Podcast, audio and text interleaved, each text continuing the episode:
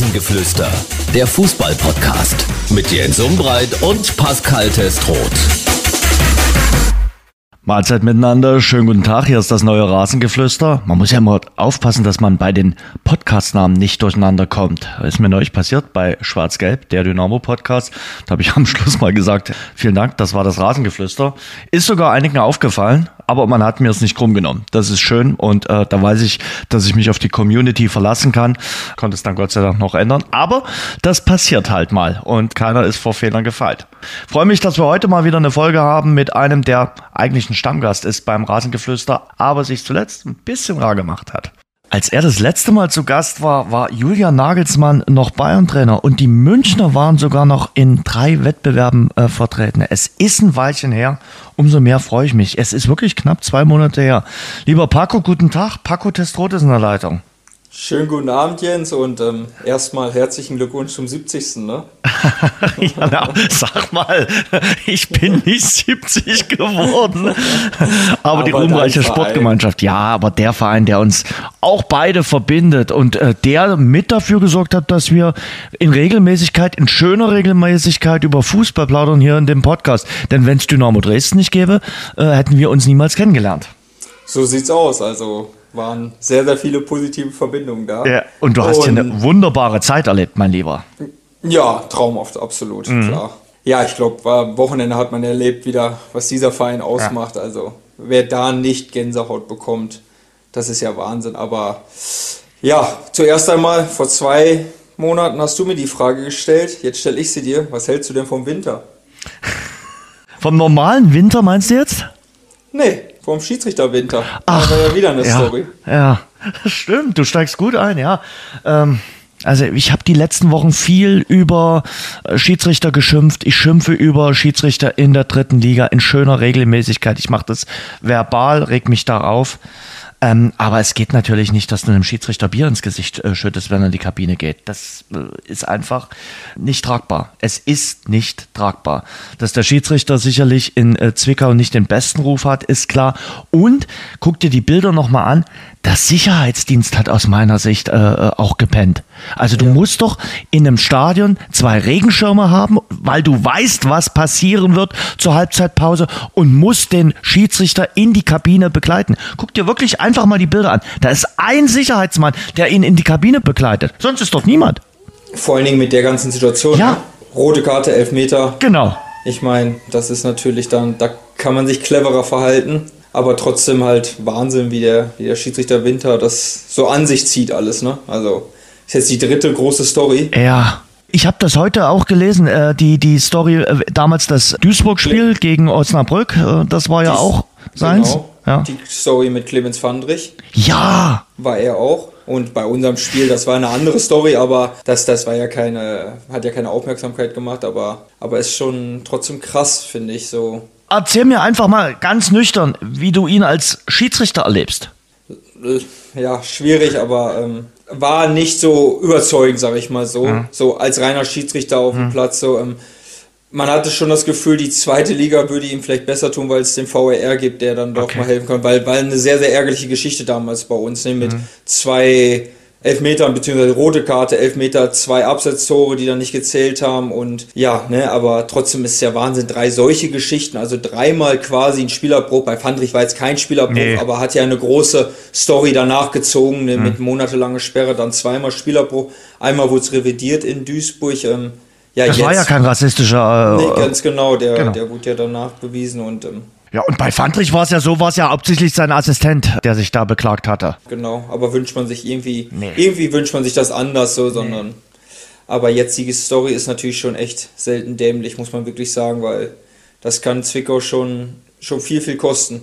Sieben Punkte Rückstand. Sieben Punkte Rückstand. Die Spiele werden nicht mehr, es sind noch fünf Spiele und sie haben ein hammerhartes Schlussprogramm. Sie spielen jetzt Osnabrück, dann Mannheim, dann Dynamo Dresden.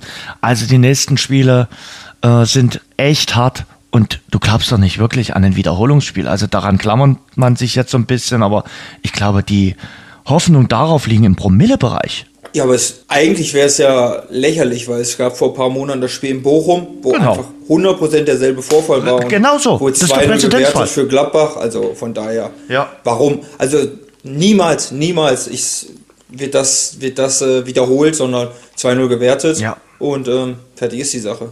So sieht's aus. Und äh, deshalb glaube ich, wird's äh, schwer werden für den FSV Zwickau. Ich wollte mit der ersten Liga anfangen, aber du fängst hier sofort mit der dritten Liga und mit dem Winter an. Dann lass uns die dritte Liga äh, weiter beackern und lass sie uns unten beackern.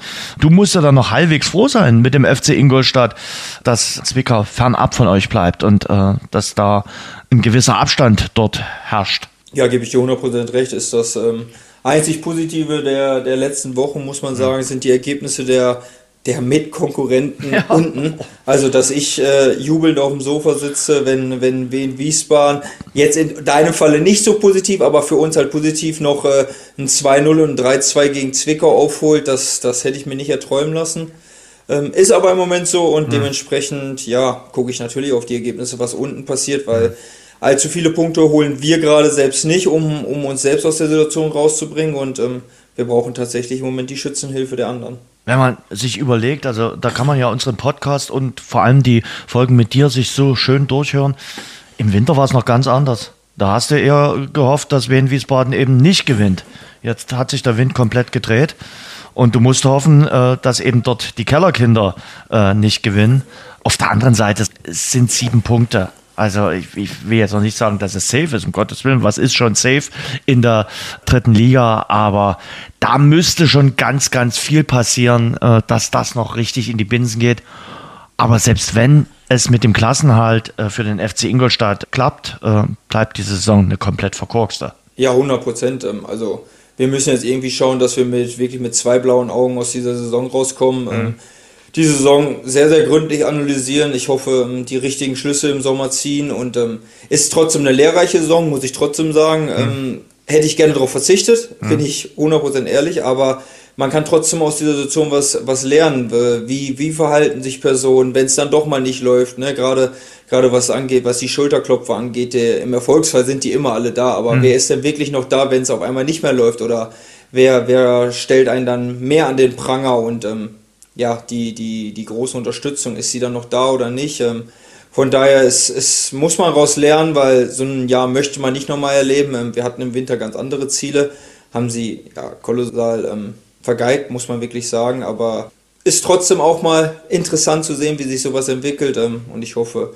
zumindest bei uns wird es im nächsten Jahr wieder besser. Ich kann mich an einen der ersten Podcasts, den ich mit dir aufgezeichnet habe, äh, erinnern, wo wir mal auch über Trainer geredet haben. Und da hast du gesagt, "Nee, Mensch, so viele Trainerentlassungen habe ich Gott sei Dank in meiner Karriere nie erleben müssen. Und warst du Ja. ganz happy.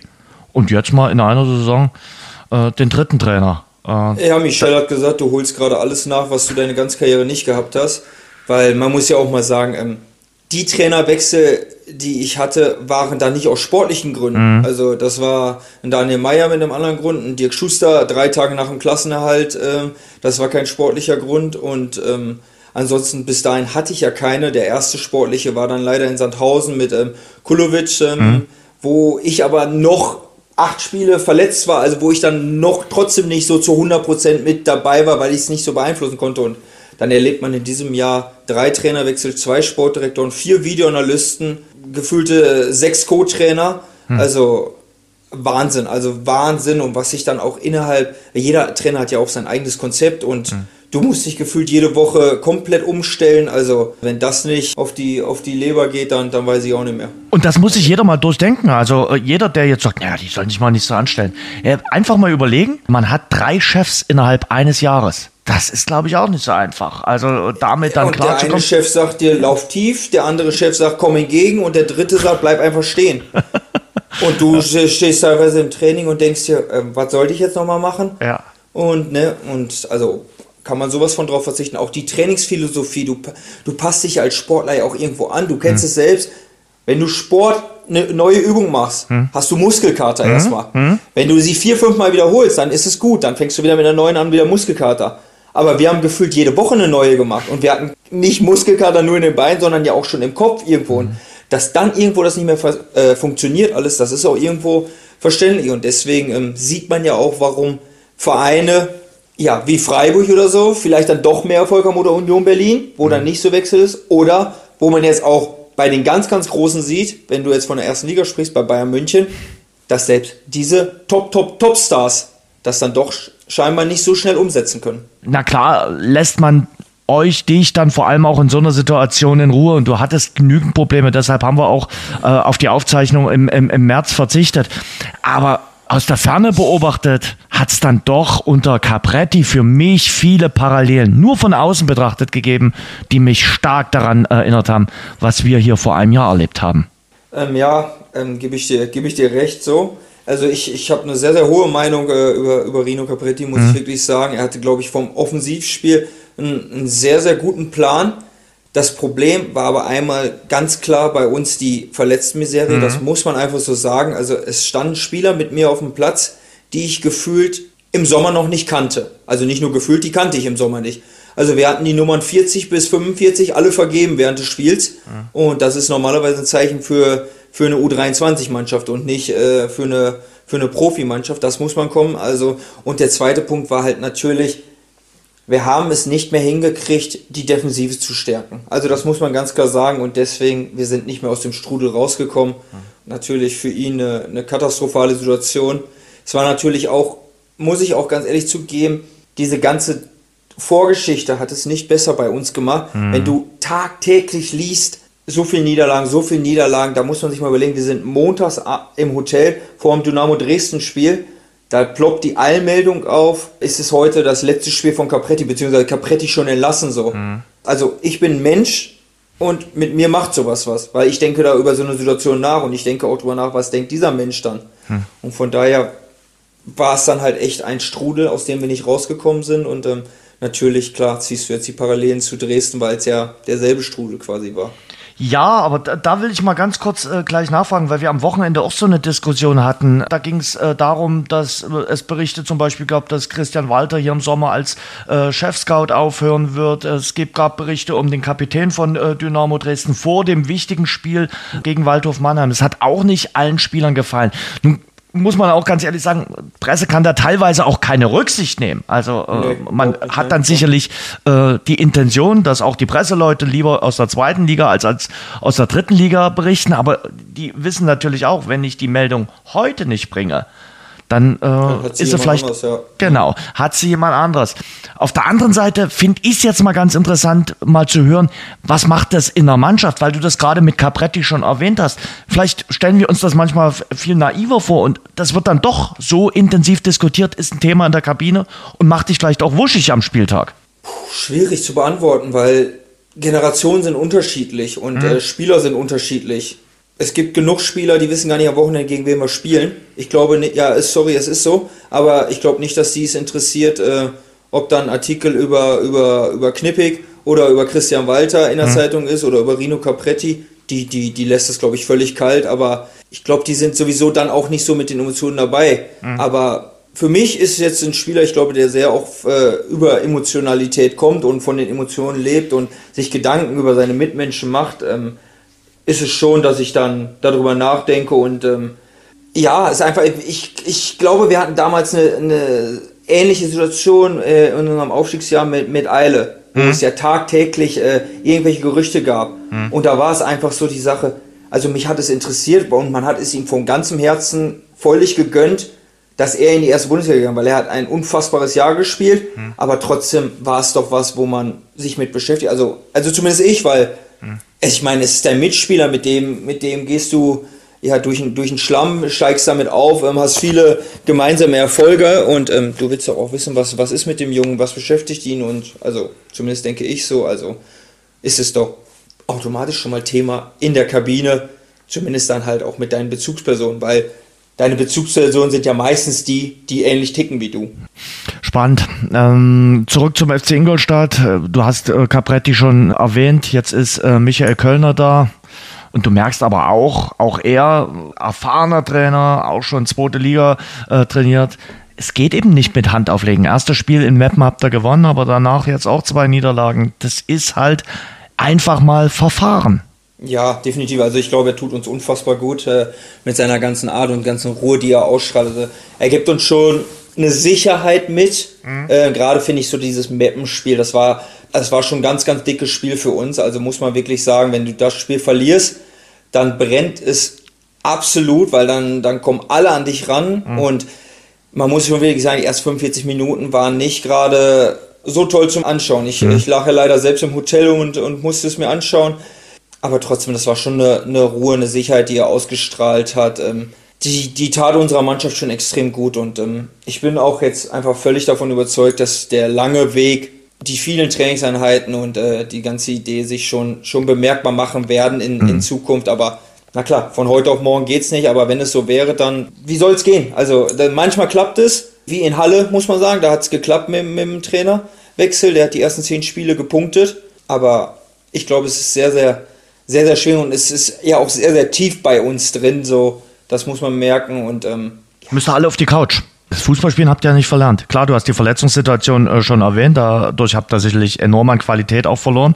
Aber äh, es ist bei einigen sicherlich auch so ein bisschen eine Sache des Kopfes. Gehe ich definitiv von aus. Ähm, er merkt ja auch einfach, also an den Standardsituationen. Standards mhm. hat auch extrem viel mit Kopf zu tun. Was wir an Standardgegentore fressen in diesem Jahr, das, das kannst du ja nicht erklären. Also das ist ja schon was für eine versteckte Kamera so ungefähr. Von daher, ja, wie gesagt, also was ich eben schon gesagt habe, ich hoffe jetzt wirklich, ähm, wir kommen da durch durch die Saison, wir holen noch unsere Punkte, dass du jetzt ganz, ganz schnell über die, in Anführungszeichen, Ziellinie kommst und dann, dann musst du im Sommer neu angreifen, neu Gas geben, neu justieren und dann ähm, ja, hoffe ich auf ein viel, viel besseres Jahr, weil dieses halbe Jahr braucht man nicht nochmal. Ihr habt dann noch das Landespokalfinale gegen Illertissen. Ja. Das ist äh, sicherlich auch von enormer Bedeutung, äh, sich für den DFB-Pokal zu qualifizieren. Und jetzt dann an Spielen noch Ferl, Halle, Duisburg, Aue und Elversberg. Ja, also noch ein von den Aufstiegskandidaten. Glaubst du, dass Elversberg durch ist? Nein. Nee, noch nicht durch. Nein. Auch. Elversberg ist für, nein. Das ist äh, die Annette Sattler Gruppe. Annette Sattler hat auch neulich gesagt, nee, ähm, Elversberg ist noch nicht durch. Äh, ich würde ja sagen, wenn sie jetzt Duisburg ziehen sollten, dann sind sie durch, aber du gut, sagst. dann ja, aber ich sag, naja, gut, ähm, du, ja, das Problem ist, dass Dynamo in Saarbrücken verloren hat. Ja. So. Das muss man ganz klar sagen. Ansonsten hätte, hätte sowohl Wiesbaden als auch Dynamo sie noch geknackt. Sie mhm. haben jetzt sieben Vorsprung, glaube ich, ne? Mhm. Bei, bei, bei deren noch sechs Spielen. Klar, wenn sie Duisburg gewinnen, haben sie zehn, dann, dann, dann sind sie durch. Mhm. Aber ich glaube nicht, also ist mein Gefühl, dass sie Meister werden. Weil ich finde irgendwie die Wiesbaden, okay, jetzt kriegen sie in der 90. Minute den Ausgleich noch. Das ist natürlich Dank. dann auch wieder Wahnsinn. ja. ja, super. Also nochmal schöne Grüße. Aber sie haben halt eine normale Rückserie gespielt. Ja, ne? das, so das muss man eben auch sagen. Ne? Also Schlussprogramm Elversberg, Duisburg der Nachholer, dann Dortmund 2, die auch noch äh, kämpfen, dann Bayreuth zu Hause, Freiburg 2, auch nicht einfach, dann Wiesbaden und dann noch der FC Ingolstadt. Wie geht's dir eigentlich? Du bist angeschlagen. Ja, leider beim, beim Wochenende, beim Warmmachen ganze Woche über schon, schon Problemchen gehabt ja. in der Wade ähm, und dann beim Warmmachen hat es mir reingefahren und ja, jetzt schauen wir mal, wie es sich verhält. Von und Tag zu Tag? Ja, ich, ich, ich hoffe es. also so richtig ist noch nicht so ganz klar, mhm. was ist. Ähm, ich hoffe es kann ich gar nicht gebrauchen und äh, nee, das glaube ich. Will ich auch nie. Also. Was, was, was macht das die letzten Wochen, Monate mit dir selber? Ich kenne dich ja nur aus Dresdner Zeiten. Äh, da haben dich solche Zeiten, wenn es mal nicht so richtig lief, natürlich schon auch aufgefressen. Da war das Privatleben für dich ganz wichtig, weil das eben den Tick war, wo du abschalten konntest. Bist du da in dem erfahrenen Fußballalter anders geworden oder nagt das immer noch extrem an dir? Äh, ja, ich würde schon sagen, ja, nagt mhm. schon extrem an mir, weil ähm, ich einfach das, was ich, was ich mache, einfach unfassbar liebe und ich mache mir Gedanken drüber. Ich fahre nach Hause und ich mache mir Gedanken, wie kann man es ändern, was kann man ändern, ähm, was denken die einzelnen Jungs, was, was, was beschäftigt sie, was, was stört sie mhm. und ähm, weil man will nach Lösungen finden und man, man will ja rauskommen. Mhm. Also ich bin natürlich ein Typ dann, der dann noch viel, viel mehr dann sozusagen trainiert, beziehungsweise sich mit Videos beschäftigt und die einzelnen Szenen anguckt und so, auch ob das was bringt oder nicht, das weiß ich nicht, aber ist meine Überzeugung, dass ich ja das, das, was ich sehe, auch ernte irgendwann. Von daher, das, das, das zieht dann schon runter und es sind schon sehr, sehr viele Gespräche, die ich mit meiner Frau, mit meinem Papa, mit meiner Mama führe, ähm, die sich dann doch immer wieder um das eine Thema dann doch drehen, was einfach oft nicht gut ist, das weiß ich selbst auch, aber es ist ja nicht nur mein Beruf, sondern ist ja für mich meine Berufung, was, ja. ich, was ich täglich mache und ich kann dann nicht nach Hause gehen und auf Knopfdruck sagen, so jetzt ist alles vorbei, weil dafür ist die Situation einfach ganz, ganz anders, als man sich gewünscht hätte und auch zu bedrohlich dann. Aber das finde ich grandios, wenn du mit Michel zum Beispiel jemanden hast, mit dem du darüber komplett reden kannst, wenn du dich dort äh, fallen lassen kannst. Manche verstehen das ja auch gar nicht. Also manche haben ja so, ja, was, was, willst du mir jetzt erzählen und so.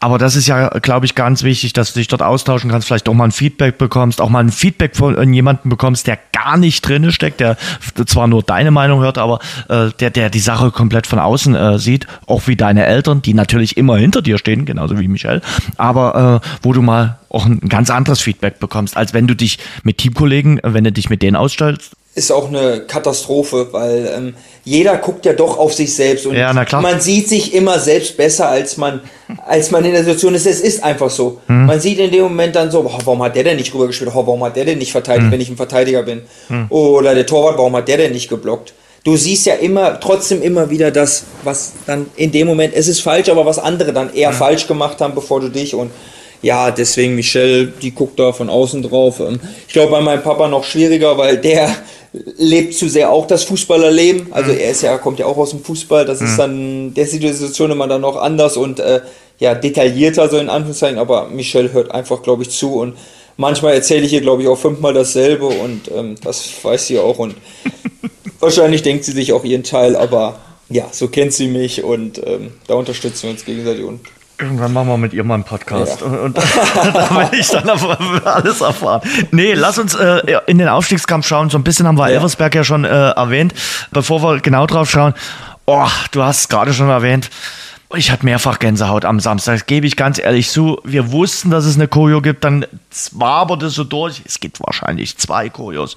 Und muss man sagen, es war utopisch. Äh, ja, man sagt dann immer, welche war dann besser und so. Aber was die dort abgefahren haben, ganz, ganz, ganz, ganz großes Kino, muss man einfach mal so sagen.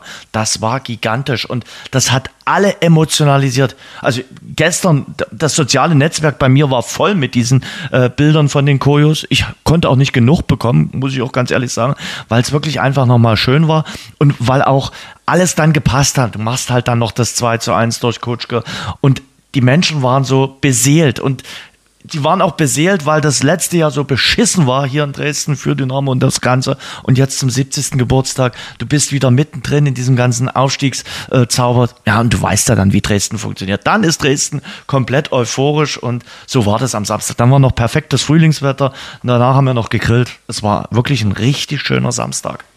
War die noch krasser als die Blockfahne damals? Die das, Europas größte, weil. Ja, die Europas größte Blockfahne hatten ja auch einige. Was kommt denn, was sollte noch besser? Dadurch, dass es zwei waren, war es so was Besonderes. Es waren ja quasi sogar drei, ne, finde ich. Wenn man sich überlegt, das wird seit über einem halben Jahr, Dreivierteljahr geplant, da sitzen die dran, da werden nächtelang arbeiten die da dran und machen das. Und dann nur für diesen Augenblick. Es ist ja, ich sag mal, innerhalb von fünf, sechs Minuten vorbei. Aber vor allen Dingen, äh, diese ganze Zeit, diese ganze Energie ist dann weg. Und trotzdem, ich sag, das sind Momente für die Ewigkeit. Die bleiben einfach. Aber ich sag, allein dafür gönnt man ja schon den Fans von Dynamo Dresden nochmal den Traum vom Europapokal, oder? Das muss man ja mal wenigstens. Äh, wow. Aber was willst du, du, du kannst das doch gar nicht mehr toppen. Was willst denn du dann noch machen? Also, das war wirklich ganz großes Kino. Es war wirklich top, top, top. Und äh, was auch rund um diesen 70. Geburtstag passiert ist, angefangen mit diesem Feuerwerk äh, am äh, ja, wow. in, der, in der Nacht, äh, die Feierlichkeiten der aktiven Fanszene im Stromwerk. Also da hat wirklich alles gepasst. Das Einzige, was nicht gepasst hat, war die Auswärtsniederlage in Saarbrücken. Aber ansonsten war das eine runde Geschichte, die du sicherlich aus der Ferne beobachtet hast. Ja, natürlich. Äh, man, man bekommt ja dann doch viel mit und ähm, man will es ja auch sehen. Also ja, es ist ja. ja einfach toll. Ja. Und ähm, das Feuerwerk ähm, vom Kollegen Gonter direkt in der Nacht noch geschickt, der die Videos schon hatte. Ja, ne? geht schon. Geht schon. Und dann jetzt am Wochenende das. Und ja, das ganze Spiel war dann natürlich auch dafür. Ne? Martinovic trifft nur die Latte und den Pfosten. Und im Gegenzug köpft Stefan das 2-1. Ähm, ja, so ein Spiel braucht man dann halt auch. Ne? Ist Mannheim raus aus dem Aufstiegsrennen? Also auf Platz 2 ja, denke ich schon. Ich glaube, Osnabrück oder Dynamo macht den dritten. Mhm. Oder Dynamo noch den zweiten dann. Ja, es ist schon, schon spannend da oben, ne? Ja, also zumal es ja auch noch äh, für Wiesbaden gibt es halt wirklich noch ein paar schöne Duelle. Die spielen ja. noch gegen Elversberg, die spielen auch noch äh, gegen Dynamo Dresden. Ich sag mal, dass Wien Wiesbaden nur unentschieden gespielt hat, äh, das kommt natürlich hier in Dresden vielen äh, gelegen. Und äh, ich hoffe auch ein bisschen, dass äh, Elversberg jetzt gegen Duisburg nicht gewinnt, dass die dann schon durch sind, sondern dass die gegen Wien Wiesbaden noch was tun müssen. Weil ich brauche nicht schon wieder Relegation. Ich habe letztes Jahr schon gejammert und habe sie dann bekommen. Ich will es dieses Jahr nicht nochmal haben. Und vor allen Dingen, äh, was das Gegen so- Rostock. Ja, du bist der Nächste, der mir das erzählt. Das, will, das braucht keiner. Ja, und immer die, wieder höre ich die Reaktion, ho, ho, ho. Ja, das, das, weil es keiner braucht, Paco. Also lass uns drüber reden. Ähm, es wird arscheng. Also das ist logisch und ähm, ich glaube, das werden fünf heiße Spieltage. Ich habe letzte Woche gesagt, wenn du alle sechs gewinnst, bist du definitiv in der Relegation. Da bleibe ich dabei. Das lässt sich jetzt auch nicht mehr ändern. Und jetzt sage ich sogar, wenn du die fünf Spiele gewinnst, dann steigst du auch noch direkt auf. Ja, klar, weil du hast, du hast Wiesbaden noch, dann Mhm. bist du auf einen Punkt dran und die gewinnen da keine vier. Ja, ich, ich, es ist echt Wahnsinn. Also ich schaue mir gerade die Tabelle an. Also wie gesagt, Mannheim glaube ich nicht mehr, das sind. Also am zweiten auf Geist sind neun Punkte plus deren unfassbar krasses Torverhältnis von minus eins als Tabellensiebter. Habe ich auch noch nicht gesehen. Ja, Saarbrücken ist ja selten dämlich, was sie da gemacht haben, jetzt in, in Meppen zu verlieren. Ja. Bei der gewinnst gegen Dynamo und verlierst jetzt in Meppen. Also Die haben sich gefeiert wie nach einem Europacup-Sieg, äh, äh, da- das äh, Spiel gegen Dynamo Dresden. Und, Aber äh, sind halt trotzdem drei Punkte hinter. Ne? Also die sind noch, ja. ja, es sind noch fünf Mannschaften um zwei beziehungsweise drei Plätze. Woher, wenn Elversberg morgen gewinnt, dann, dann sind es zehn Punkte. Das, das holt ja auch nicht mehr auf. nee, aber eben in Duisburg. Und du hast vorhin schon gesagt, also Elversberg macht momentan jetzt nicht den Eindruck, dass sie noch die Souveränität der Hinrunde haben. Sie spielen solide, sie machen es gut, aber sie sind jetzt nicht mehr so, dass sie zur Halbzeitpause 2-0 führen und das Ding ist durch. Und du musst halt auch mal sehen jetzt gerade, wie viele Positionsänderungen haben sie pro Spiel. In der Hinrunde hast du, konntest du blind drauf gucken, hat die elf selben haben gespielt. So, und jetzt ist auf einmal Kapitän Konrad ausgefallen, dann ist äh, vorne Schnellbacher ausgefallen, dann immer mal wieder Bausteine, wo sie immer wieder flicken mussten. Diese blinden Automatismen plus der unfassbare Lauf sind halt weg. Und dann bist du halt nur eine normale, gute Mannschaft. Eine gute Mannschaft, aber eine schlagbare. Und in der Hinrunde waren sie ja nicht schlagbar. Nee. Die konnten ja machen, was sie wollten. Ja. Zweite Liga, wer geht denn runter? Möchte ich nicht sagen. Das kann ich mir vorstellen. Das kann ich mir vorstellen. Da sind einige Vereine, mit denen du gute Beziehungen hast im, in der Verlosung mit drin. Also ich sag mal, einen deiner Ex-Vereine wird's erwischen. Bin mir relativ sicher. Oder glaubst du, dass sich sowohl Sandhausen als auch Bielefeld retten können? Nee, glaube ich nicht. Ich, Nee. ich war jetzt sehr extrem überrascht am Wochenende und habe mich extrem gefreut, dass man äh, dieses Spiel noch wieder drehen konnte. Also, ich sage dir ganz ehrlich, als es 2-0 fiel, da habe ich mich eher an, ans Spiel gegen St. Pauli erinnert und habe gedacht, das gibt leider wieder vier, fünf Stück. Ähm, hat man jetzt noch 2-2 gespielt. Also, man ist ja noch in Reichweite. Man hat Ja. drei Punkte Rückstand, zwar schlechteres Torverhältnis, aber drei Punkte sind schon noch machbar. Aber Rostock gewinnt natürlich jetzt auch zu Hause. Ja, Magdeburg ist durch. Das, das wird schon passen. Der Club ja, gewinnt jetzt gegen Düsseldorf, hätte ich auch nicht für möglich gehalten. Bielefeld ist halt Wahnsinn, hätte man halt nie mit gerechnet, finde ich. Also Ja. Bielefeld hätte ich gedacht, irgendwann äh, ziehen sie nochmal an, äh, spielen äh, wenigstens zwei, drei Siege Ja. in Folge und ziehen das Ding, aber so ist es eben nicht. Haben jetzt halt zweimal in Folge verloren und sofort steckst du wieder unten drin. Zwei Siege müssen sie auf jeden Fall noch holen, also äh, vielleicht sogar drei, Arminia Bielefeld, um sich da ganz sicher zu retten. Ja, aber wie wenig Punkte man mittlerweile braucht, ne? Also früher hat man gesagt 40 Punkte. Ja, das, das kannst du ja vergessen. Also die jetzt 40 sagst, äh, zwei Siege, das wären dann 35 für Ja, Bielefeld. Ja. Und vorne brauchen wir jetzt, glaube ich, nur noch über die drei reden, oder? Also nach dem äh, Spieltag scheint es durch zu sein, oder? Darmstadt, Heidenball, HSV. Neun Punkte, das, das, das Hm. werden sie sich schon jetzt nicht mehr nehmen lassen. Also, Derby geguckt? Ja klar. Wie hast denn du es aufgefasst? Also ich dachte, mein Gott, Hamburg, klar, Derby-Sieg, was Besonderes. Der HSV hat in Derbys jetzt sicherlich nicht immer so ausgesehen, dass sie da als Sieger den Platz verlassen haben. Und trotzdem hatte ich das Gefühl, die sind ja gerade Champions League-Sieger geworden. Also so wie die dort gefeiert haben. Und wenn du dir jetzt die Tabelle anguckst, geändert hat sich ja nichts. Die sind weiterhin Tabellendritter. Und trotzdem hatte man nach den Feierlichkeiten das Gefühl, sie haben irgendwas Epochales geschafft. War es too much? Ja, weiß man nicht, sieht man jetzt nächste Woche, aber also man soll ja immer Selbstbewusstsein ausstrahlen und so, Mhm. aber natürlich dadurch, dass ja, wie, wie der Kollege Gonter kommt wieder ins Spiel, ähm, die Interviews vor dem Spiel hatte, waren sie ja schon interessant, gerade aufgrund der Vorgeschichte, die er als Spieler mit ähm, Herrn Tim Walter hatte. Mhm. Also war man dann doch gespannt darauf, ähm, wie die Interviews so ablaufen. Oder dann auch mit Jonas Bold. Und oh, ich finde das schon das Auftreten extrem der Hamburger. Ganz zu sagen, ja, wir steigen auf, klar, und wir gewinnen heute, klar. So, das, das, das so ein bisschen zu viel, finde ich mhm. persönlich. Ein bisschen Demut tut auch manchmal gut, aber ja, sie, sie haben den Kopf ja nochmal aus der Schlinge gezogen. Ich fand, Pauli hat richtig gut gespielt, mhm. haben ein ganz klares Tor aberkannt bekommen in meinen Augen. Also, mhm. das darfst du ja niemals pfeifen in, in meinen Augen. Also, weil er andersherum würde er auch niemals einen Elfmeter geben für diese Situation. Die Frage stelle ich mir in vielen Situationen immer, die ich auch den Schiedsrichtern oft stelle. Wenn sie dann ein Foulspiel gegen mich gepfiffen haben, wo ich dann gegenseitig frage, hättest du mir denn jetzt dafür auch einen Elfmeter gegeben? Nee, nee. Ich sage, aha, und wieso ist das jetzt ein Foul von mir? Da fangen sie mal an, so, so so nachzudenken. Und deswegen, also ich fand, Pauli hat schon echt geil gespielt, aber ja, es könnte natürlich schon einen extremen Push geben für die Hamburger, aber Heidenheim ist natürlich so eine Antwort dann am nächsten Tag zu geben oder zwei Tage später ist natürlich schon souverän. Ja, muss man auf und jeden Fall sagen. Was die überhaupt alles liegen lassen haben, die müssten ja schon ganz weit weg sein, eigentlich die Heidenheimer, muss man hm. ja wirklicherweise sagen. Auf jeden Fall. Nochmal zum, zum Selbstbewusstsein, zum Selbstvertrauen der Hamburger. Ihr Trainer strahlt das ganz besonders aus. Als das Selbstbewusstsein verteilt wurde, hat, glaube ich, Tim Walter drei Essensmarken genommen und gesagt, äh, da hole ich mir gleich mal noch eine Zugabe ab. Aber ich erinnere mich ja an eure Aufstiegssaison damals, 2016, wo ihr aufgestiegen ja. seid. Da habt ihr von Anfang an gesagt, klar, wir wollen aufsteigen. Äh, habt auch ein gewisses Selbstbewusstsein Selbstbewusstsein äh, dadurch nach außen getragen. Und trotzdem war das aber keine Arroganz. Aber Ihr seid sympathischer, oder nicht? Also, ich ja. kann mich an die Rede von Uwe Neuers erinnern, wo wir wirklich, wo er immer gesagt hat, wir gucken jetzt erstmal die Vorbereitung, ich gucke mir jetzt erstmal die Mannschaft an und hat dann vor dem ersten Spiel, als wir hinterm, hinterm K-Block genau. äh, dieses Fanfest haben, aber das war eine, auf einer sympathischen Art und Weise, dass ich überzeugt bin von meiner Mannschaft und ich sehe die Qualität darin. Und wenn wir das abrufen, dann bin ich davon überzeugt, dass wir aufsteigen können. Mhm. Aber der hat sich ja nicht hingestellt und hat gesagt, ja, wir gewinnen aber jetzt 38 Spiele. Nee, nee. Das ist nee, ja ganz klar. Und wir, eigentlich brauchen wir auch nur mit sieben Mann antreten, weil das reicht schon. Hm. Und so kommt es ja rüber, ne? Also. Da muss man eben auch sagen, klar, man hat die Ziele klar benannt und ist damit sehr gut gefahren, weil man damit den Weg vorausgegeben hat und weil es dann auch eben so funktioniert hat. Aber es gibt eben auch die Geschichte, wo ich mir sage, manchmal ist es mir ein bisschen too much. Und das äh, gerade auch beim HSV. Aber ich gönne den Hamburger. Wenn du den, den Freitag wieder gesehen hast, da denkst du dir, ja, pff, gehört, ihr gehört nicht in die zweite Liga. Nein, ja. ganz klar aber auch finde auch den, den Jubel. Also ich habe jetzt Uwe Neuss und Peter Nemeth nicht vor der gegnerischen Trainerbank äh, rutschen das, gesehen. Das ist ja gleich das nächste.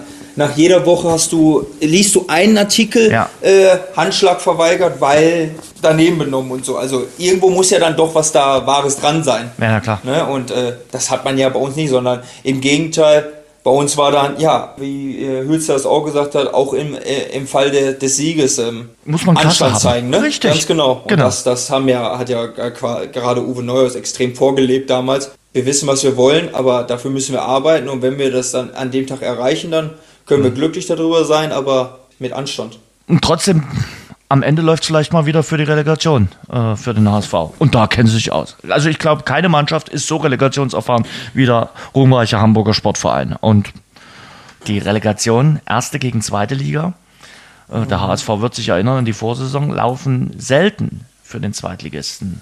Und gegen Schalke kannst du nicht gewinnen. Sagt der Schalke-Junge. Sagt der Königsblaue Junge, dass du da nicht. Ja, die müssen erstmal ihre Relegation erreichen, äh, Paco. Das ist ja noch nicht in Stein gemeißelt, dass äh, der FC Schalke die Relegation erreicht. Also auch die haben natürlich gefeiert nach dem Sieg gegen Hertha BSC.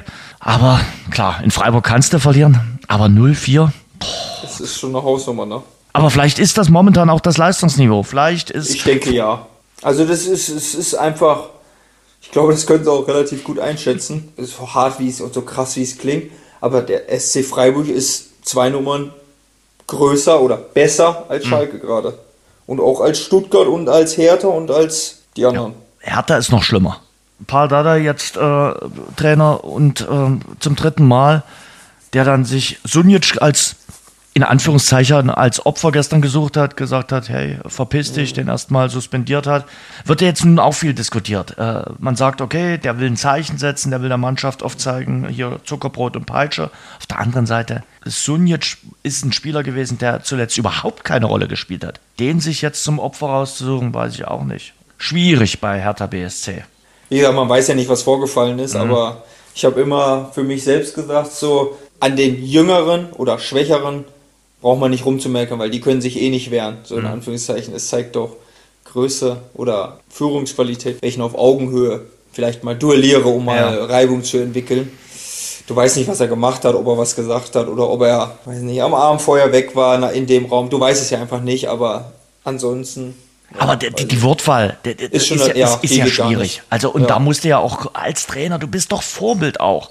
Und, und du weißt doch, alle halten drauf. Klar ist das jetzt was anderes als, als äh, früher. Da konntest du vielleicht so einen Spruch dann auch mal bringen, keine Ahnung. Aber du weißt, was im, äh, am Trainingsgelände von Hertha BSC am Tag nach einem Bundesligaspiel, was du 2-4 verloren hast, äh, dann los ist. Da sind natürlich ein paar Reporter da. Da ist der Boulevard da und da wird jedes Wort dann auch aufgefasst. Und äh, das ist dann im Grunde genommen die nächste Baustelle, die es für Paul Dada nicht gebraucht hätte, weil die haben genügend Baustellen. Ja, stimme ich dir echt komplett zu und ähm, man weiß halt nicht, vielleicht war es bewusst, aber ja. es sah nicht so bewusst aus. Ne? Nee, also. nee. Schwierig. Glaubst du, also Hertha ist für mich kaum noch zu retten. Also da glaube ich auch nicht mehr. Letzte Saison hat es Magath dann irgendwie geschafft, Relegation, und hat sie gerettet.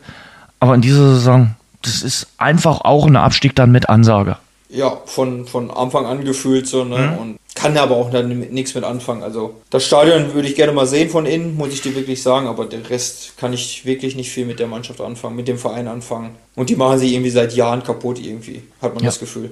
Musst du dich für den DFB-Pokal jetzt qualifizieren gegen Illertissen. Dann hast du das die Chance. Das ist unser Ziel.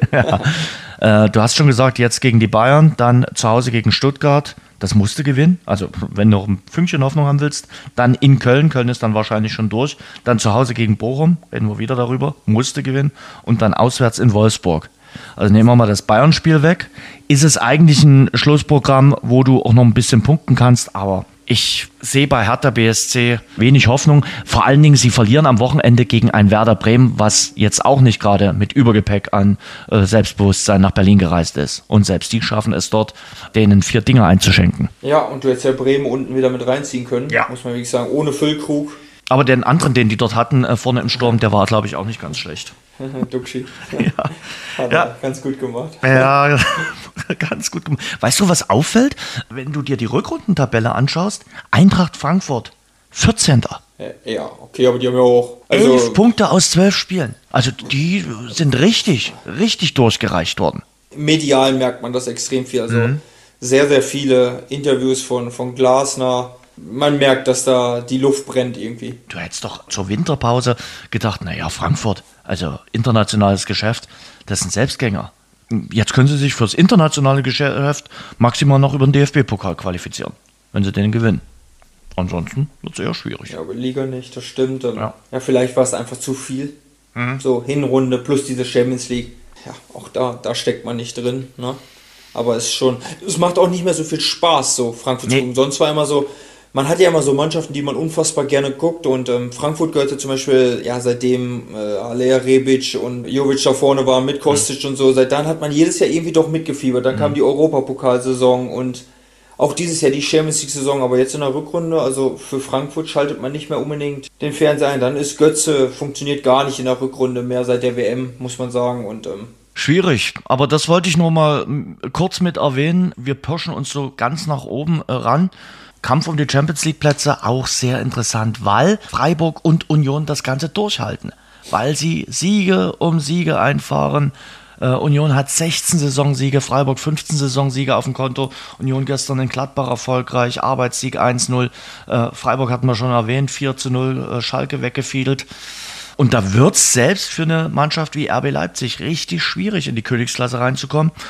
Denn hinten pocht dann auch noch Bayer Leverkusen an, die mit Xavi Alonso ja. offenbar den richtigen Trainer geholt haben. Die sind zu spät gestartet, sonst hätte ich die noch auf drei gesehen, finde ich, weil hm? die spielen ja echt einen richtig tollen Fußball auch. Hm. Also, das macht ja auch richtig Spaß. Ja. Aber das sind jetzt schon sechs Punkte auf Freiburg. Glaube ich nicht, dass Freiburg in fünf Spielen sich noch sechs Punkte abnehmen lässt. Von daher aber verrückt oder Union Berlin und SC Freiburg vielleicht in der Champions League. Nicht ausgeschlossen. Nee, nee, überhaupt nicht. Also Gerade ich glaube, Union einer nicht. von beiden schafft es auf jeden Fall. Ja, glaube ich auch. Also Und weil Leipzig ja auch einfach nicht die Konstanz hat. Nee. Leipzig so stark gestartet unter Rose, Aber jetzt sind doch ja so, so, so, Spiele drin, wo sie immer mal einen Zacken drin haben, wo es, wo es dann nicht läuft, wo sie sich eine Niederlage äh, leisten. Und das kannst du dir eben, wenn du den Saisonstart in die Binsen gesetzt hast, dann nicht leisten. Dann musst du konstant gut bleiben. Für Leipzig bleibt natürlich doch auf jeden Fall das Ziel Pokalverteidigung. Freiburger Schlussprogramm, Köln, dann eben zweimal Leipzig, einmal im Pokal, einmal in der Liga, dann Union Berlin, vielleicht das, das Endspiel um den Champions League Platz. Wahnsinn und dann noch Wolfsburg und Frankfurt. Nicht einfach, aber machbar. Ja, definitiv. Und Freiburg ist auch einfach gut. Also Christian Streich gut. wünscht man das einfach. Ne? Also, ja, finde ich auch. Das ist so eine Geschichte, wo ich mir sage, der Mann hat es einfach mal verdient, nicht nur in der Europa League nach Turin zu fahren, sondern einfach mal auch in der Champions League, vielleicht in Manchester zu stehen. Wollte jetzt sagen in Liverpool, aber Anfield Road wahrscheinlich nächste Saison eher nicht. Aber äh, vielleicht auch mal im Bernabeu in äh, Madrid oder im Camp Nou in Barcelona durchaus möglich. Ich muss sagen, ich bin in diesem Jahr kein Freiburg-Fan, weil man muss einfach sagen, sie haben uns unseren besten Spieler weggenommen. Also ich glaube, wenn Merlin Röhl hier geblieben wäre in diesem Jahr, dann könnten wir uns vielleicht jetzt über andere Tabellenplätze unterhalten. Glaube ich einfach. Jetzt ist Christian Streich schuld. Aber äh, ansonsten machen sie schon verdammt gut. ja, muss man sagen. Also das ist wirklich ein äh, guter Job. Und dann wollte ich natürlich ganz ausführlich mit dir über das Titelrennen äh, sprechen. Wer hätte geglaubt, dass wir Ende April tatsächlich über den Titelkampf in der Bundesliga sprechen können? Lass uns mal über die Bayern sprechen. Ich sage als erstes, es steht ja wirklich nicht im Grundgesetz, dass der FC Bayern von Gesetz aus immer deutscher Meister sein und werden muss. Also das ist wirklich nicht so. Und es hat auch in den 80er, 90er und 2000er Jahren Zeiten gegeben, da sind es die Bayern wirklich nicht jedes Jahr geworden und äh, auch nicht äh, aller zwei Jahre. Da gab es auch immer mal Aussetzer. Deshalb tue ich mich auch immer so schwer und zu sagen, das ist eine Riesenkatastrophe, ein Riesendesaster, Debakel. Es gab auch Spielzeiten, da sind sie Dritter, Vierter oder mal Siebter geworden. Kann alles passieren. Siebter wäre ja Weltuntergang in München. Wie siehst du das so allgemein aktuell für den FC Bayern? Zweiter Platz, aus im Viertelfinale der Champions League und aus im Viertelfinale des DFB-Pokals. Katastrophe. Soll ich dir jetzt mal eine nette Geschichte erzählen? Erzähl sie mir. Es ist ja bekannt, dass in München, also dass sie bis zum Dienstag frei haben, die Spieler. Das, mhm. das wurde ja kommuniziert. Und ich war ja heute zur Untersuchung in München und das, die findet ja immer an der Sebener Straße statt, ähm, weil da das MRT ist. Mhm.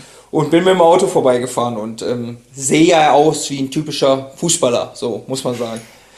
Und wenn an einem freien Tag, und es sind fast alle Medien vorhanden, die es nur gibt und die auf einmal mit der Kamera auf dein Auto blenden, weil sie denken, da fährt einer vor, der was mit Fußball zu tun hat. Dann du fährst ja auch im Au in einem Auto vom Autopartner des FC Bayern. Ja, da musste ich schon echt schmunzeln heute. Ne? Und dann, wie sie reingeguckt haben, haben sie echt sich so abgedreht und so, oh, ist, ist kein interessanter. Dabei wollte ich sagen, hier, ihr sucht doch den neuen Mittelstürmer ja, genau. für nächstes Jahr. Sehr schön, ja, den brauchen sie ja tatsächlich. Ja, aber ich glaube, können wir es jetzt hier offiziell machen? Können ja. wir es jetzt hier offiziell machen, Paco? Ich hatte ja im Sommer schon drauf gehofft, als die Untersuchung war, dass mich da jemand sieht und das dann mal. Nein, aber da sieht man schon, wie es in München brennt. Ja. Also, also, das war ja Wahnsinn. Also, was da heute los war, an einem freien Tag, wo einfach bekannt ist, dass niemand da ist und die warten ja trotzdem drauf, dass ich weiß nicht, wer soll denn vorfahren? Thomas Tuchel dann kann ja nur vorfahren oder Brazzo oder Oli Kahn. Also was, ah. was wartet man den ganzen Tag da? Das frage ich mich. Man filmt dann einfach, wie Brazzo in die Tiefgarage fährt und äh, funkt dann in die Redaktion und sagt, 12.26 Uhr, Brazzo genau. in die Tiefgarage gefahren. Und wann er wieder rausfährt und sagt daraus dann sechs Stunden Krisensitzung. was er gemacht hat, ob er trainiert hat, weiß man nicht. Ne? Aber ja, na klar, aber ist ja eine Katastrophe, was gerade in München abgeht. Muss man ja wirklich sagen. Ne? Also hm. DFB-Pokal war schon extrem bitter Passt mhm. aber einfach zu der ganzen Situation. Du hast ja Freiburg 90 Minuten schon dominiert, kriegst aber dann zwei solche Dinger. Passt zur Situation. Champions League war natürlich. Also ich fand die Spiele nicht schlecht, muss man ganz klar sagen, aber Bayern München, Sie die am Bayern München hat halt, ja, weiß ich nicht. Nee. Weiß ich nicht, also sehe ich nicht so. Aber trotzdem war es ja nicht, dass sie jetzt unterirdisch schlecht gegen die waren. Nein. Aber ne, sie hatten sie eben auch nicht am Haken. Überhaupt nicht. Also es war doch jetzt nicht so, dass die, ja, Musiala hatte eine Halbchance und Sané ja. hatte Halbchance, aber es war ja nicht so, dass ein Querpass und leere Tor und sie haben den nicht reingeschossen. Also mhm. so war es ja überhaupt nicht. Und, aber es ist ja auch nicht so, als wenn, ob jetzt, wenn Bayern München im Rückspiel ein Tor gemacht hätte, dass dann Manchester City zusammenbricht. Nee. Dann hätten die trotzdem weitergespielt und Haaland hätte schon irgendwann eins gemacht, weil mhm. De Bruyne ihm den Ball über 70 Meter in den Fuß gelegt hätte. Also mhm. das war schon, für mich schon ein Unterschied, aber wenn ich natürlich vorher acht Spiele, acht Siege hole, unter anderem gegen Barcelona zwei und Paris zwei. Wer war da gleich der Trainer? Ja, ganz genau. Ne? Also war nicht ganz so glücklich dann die Entscheidung. Ich habe jetzt vorhin gehört, die sind all in gegangen äh, mit dem Trainerwechsel. Das war ein großes Risiko. Wenn du es jetzt, heute, 24. April, bewerten würdest, Zwischenfazit ziehen würdest, kann man wirklich sagen, der Trainerwechsel hat noch nicht das gebracht, was wir sich alle davon erhofft haben. Ja, Totalverlust, ne? Dann, mhm. wenn ich all in gehe, dann ist es ein Totalverlust. Aber hm, es war so eine 50-50 Entscheidung ja auch scheinbar, ja auch scheinbar innerhalb der, der Mannschaft so, weil mhm. es, man erlebt ja auch selten, dass Spieler sich, sie dürfen ja nicht alles sagen. Also es ist ja so. Mhm. Ähm, aber es haben sich ja schon recht viele Spieler offen geäußert, zu der ganzen Personalie, dass sie es nicht so verstanden haben. Und auch von außen, man hat es auch nicht verstanden. Sie wechseln zwei Wochen vorher den Torwarttrainer aus, mhm. holen einen Vertrauten von Nagelsmann, um ihn dann, um dann Nagelsmann zu entlassen. Also alles ein bisschen komisch gelaufen und ähm, ja, die ganze Rückrunde läuft halt bei Bayern echt nicht so, so wie man sich, glaube ich, erhofft hatte. Und ähm, jetzt ist der BVB dran. Oder vorbei. Jetzt ist der BVB vorbei, über den wir gleich sprechen. Äh, allerdings noch mal ein bisschen äh, die Bayern. Äh, sieben Spiele unter Thomas Tuchel, nur zwei Siege. Das ist eine Bilanz, die hatte in den 90ern mal Sören Lerby. Also das ist eine ganze Weile her, 30 Jahre ist das her. Also es ist keine Startbilanz für einen Trainer, der wirklich ja eine Menge Erfolge auch mitgebracht hat. Zum Beispiel den Champions League Pokal mit äh, Chelsea London geholt. Aber du siehst eben, es funktioniert nicht gleich mit Handauflegen und es klappt auch nicht alles so, wie es bei Chelsea geklappt hat. Klappt es nicht automatisch in München.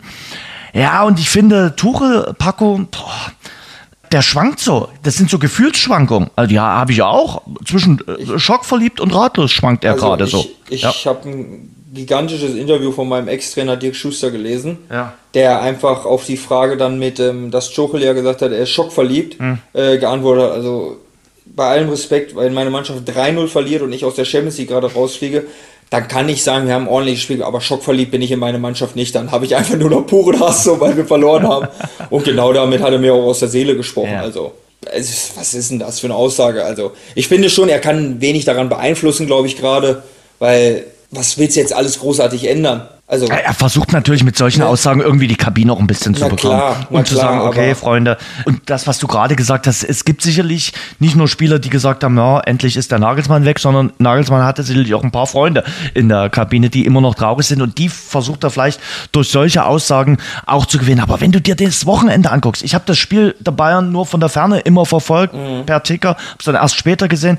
Nach der 1 zu 0 Führung der Bayern fällt der Ausgleich das 1 zu 1. Dann denkst du dir, okay, dann wird es jetzt trotzdem so wie immer laufen. Die Bayern werden schon noch, und ich habe nichts gehört oder gesehen gehabt, werden schon noch das 2 oder 3-1 machen. So. Und ich kenne Menschen, die dann sogar gesagt haben, okay, äh, dann setze ich jetzt mal einen Fünfer äh, auf den FC Bayern. Die sind den Fünfer äh, ärmer geworden, denn soweit ich weiß, äh, hat Mainz dann am Ende 3 zu 1 gewonnen. Also es ist eben auch nicht mehr der FC Bayern, wie wir ihn in den letzten Jahren immer wieder gewohnt waren.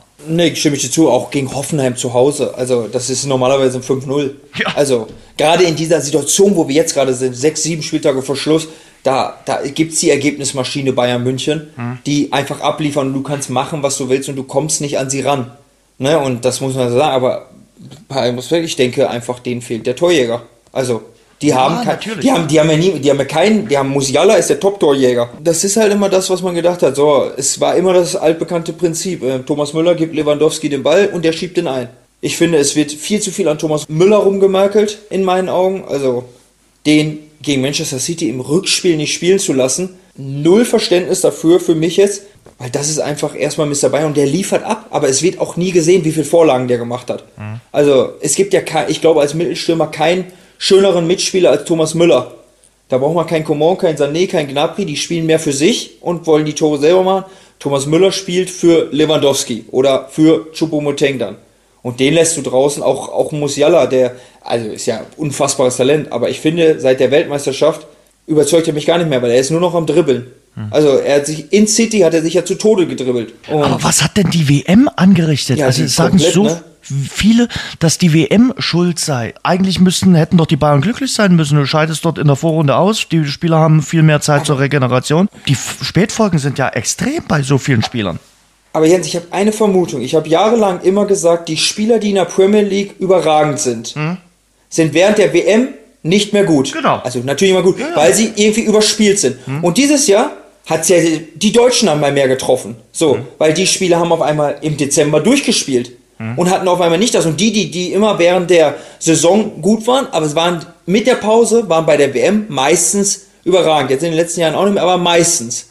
So, es hat für mich immer die Premier League-Spieler getroffen, die dann nicht so gut waren im Sommer. Und jetzt trifft es auf einmal so die Bayern, weil sie es, glaube ich, es hat sich doch schon viel verändert durch diese andere Belastung. Anders ist es ja nicht zu erklären. Also die sind ja völlig, ob es auch ein Goretzka ist, der der ist ja, der steht ja völlig neben sich. Viele, du kannst, du kannst so viele Spieler durchgehen und es sind jetzt nicht nur mal nur die deutschen Nationalspieler, sondern es ist auch auch andere Nationalspieler Ja. beim FC Bayern.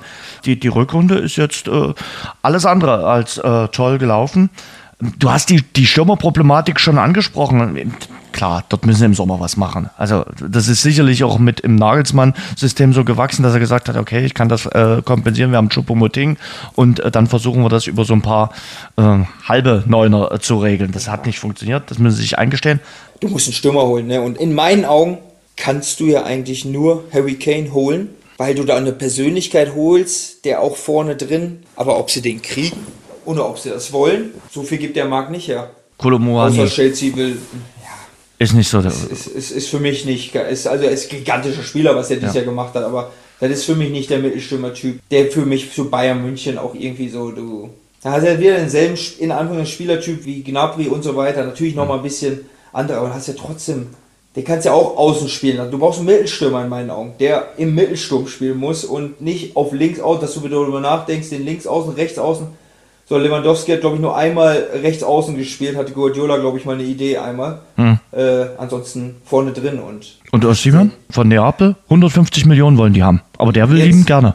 kann ich dir gar nichts zu sagen, weil man liest einfach immer nur, was irgendwelche Reporter. Also ich habe Neapel gegen Frankfurt gesehen, Hm. okay, aber das ist ja zu wenig, um den zu beurteilen. Ich kenne ihn von Wolfsburg, da hat nichts funktioniert. Nee. Ansonsten, ich, ich habe auch, also die italienische Liga ist jetzt wirklich nicht meine Liga, also kann ich dir zu dem nur das sagen, was ich lese und ob das jetzt stimmt oder nicht, das ist, nur weil das irgendeiner mal schreibt und alle anderen dann weitertragen, heißt noch lange nicht, dass es, äh, dass es auch so stimmt, aber 150 Millionen, also Wahnsinn.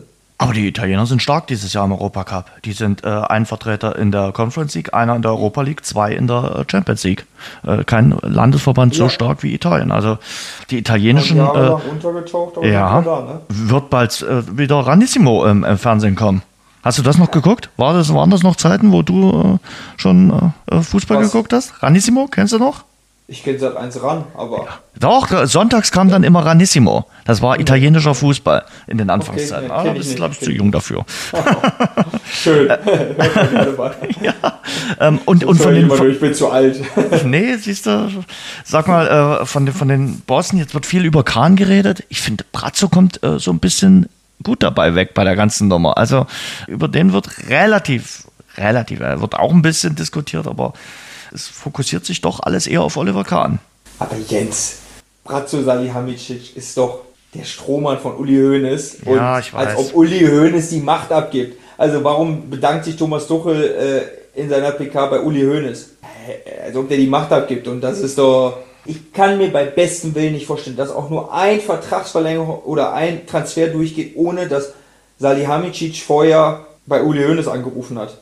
Kann ich mir Oder selbst vorbeigefahren ist am Tegernsee. Ja, oder gefragt hat, was hast du noch für eine Idee und Mhm. kannst du da vielleicht mal anrufen, dich kennen die besser. Kann ich mir einfach nicht vorstellen. Mhm. Und von daher, ja, bei Oli Kahn ist halt auch im Auftreten, wo wir jetzt wieder so sind, oh, so unsympathisch, finde ich. Ja, Empathie. So. Empathie Ich bin ein so, riesen Oliver Kahn-Fan. Ja. Also es war mein Vorbild in meiner ganzen Jugend, auch wenn er ein Torwart war, aber einfach diese ganze Art und du, du willst ja gar kein Interview mit dem sehen. Um Gottes Willen, wenn du jetzt wie Kahn rüberkommen würdest, hätten wir, glaube ich, den Podcast nach fünf Minuten beendet, weil Nee, deswegen. das ist ja Also- das, du brauchst ja ein bisschen ein, ein Vibe und ich glaube, das ist auch auf der Geschäftsstelle, stelle ich mir das schwierig vor. Ich kann es jetzt nicht wirklich nicht einschätzen, aber ist er so, kommt er nahbar rüber, wo du sagst, Mensch, hier, das ist dein Boss, da gehst du mal hin und kannst vielleicht auch mal Mensch sein. Also, 0,0 und du darfst halt auch eins nicht vergessen. Ja, oft nerven die Medien in Anführungszeichen, aber du brauchst sie doch trotzdem. Ja, na klar. Also, du bist für die, da, dafür machen wir das alles. Wir sind in der Unterhaltungsbranche.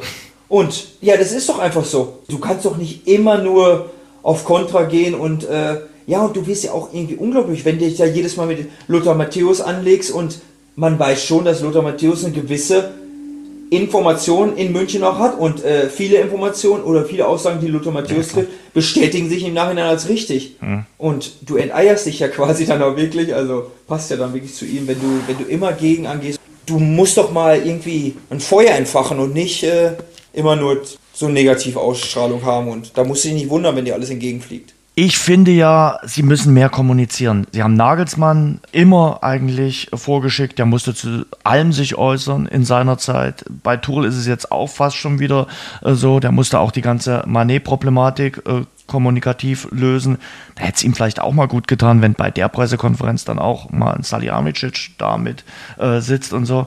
Sie kommunizieren aus meiner Sicht zu wenig. Er hat sich jetzt nach Mainz mal hingestellt, hat gesagt, äh, das gefällt ihm nicht, was die Mannschaft da zeigt und die Mannschaft steht in der Verantwortung.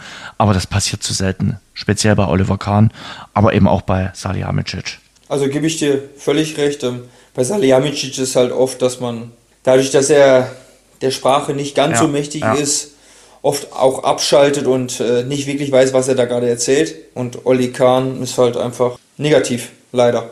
Und trotzdem ist es eben äh, Borussia Dortmund äh, das Team, das da an der Tabellenspitze steht. Und Borussia Dortmund hat uns vor einer Woche erstmal bewiesen, äh, zu was sie zu leisten in der Lage sind. Äh, äh, nämlich ein 2 zu 0 in der Schlussphase zu verspielen mit einem Mann mehr.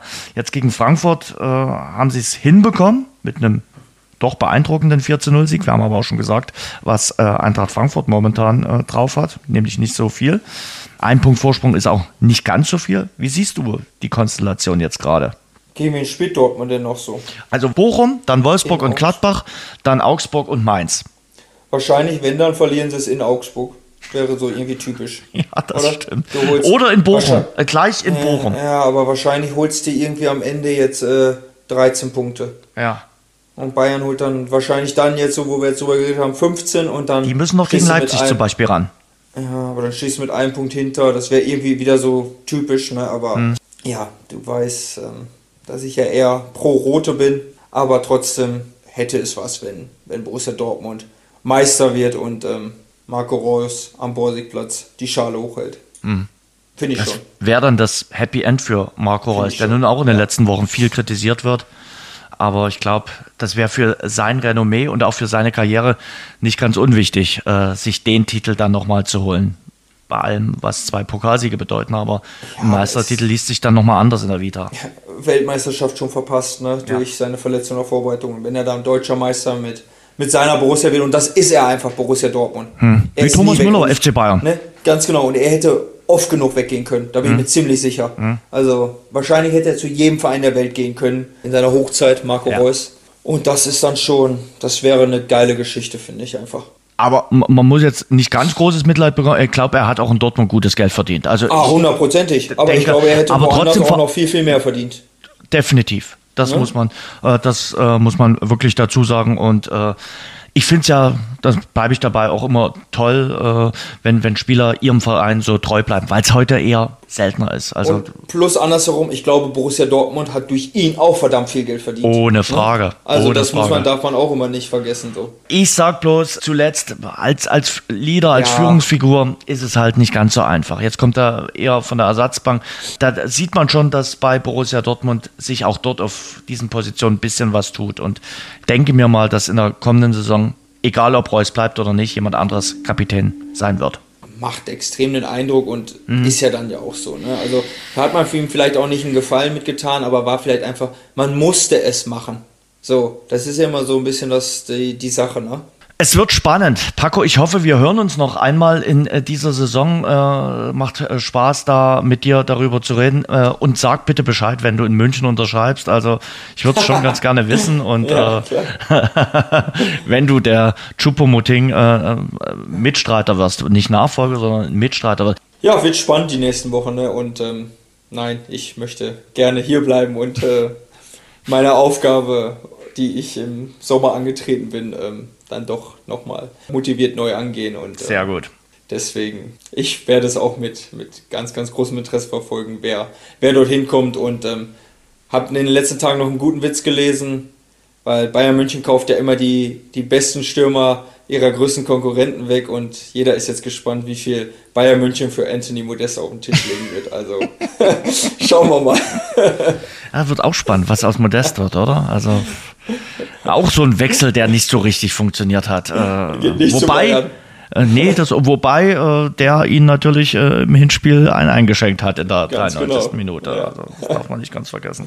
Paco, pass auf dich auf. Gute Besserung für dich, dass du nicht so oft zu den Ärzten musst. Und wir hören uns nochmal in dieser Saison. Alles klar. Ciao. Ciao. Und schon ist Folge 208 im Rasengeflüster wieder Geschichte. Schön, dass ihr dabei wart. Dankeschön nochmal an Paco Testrot.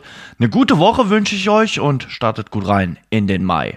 Hoffentlich wird es ein echter Wonnemonat Mai, in dem wir uns dann auf jeden Fall wiederhören. Bis dahin, passt gut auf euch auf. Das war das Rasengeflüster, der Fußball-Podcast. Danke fürs Zuhören. Abonniert uns bei Spotify, Apple Podcast und überall dort, wo es Podcasts gibt. Mehr auch im Netz unter rasengeflüster.de.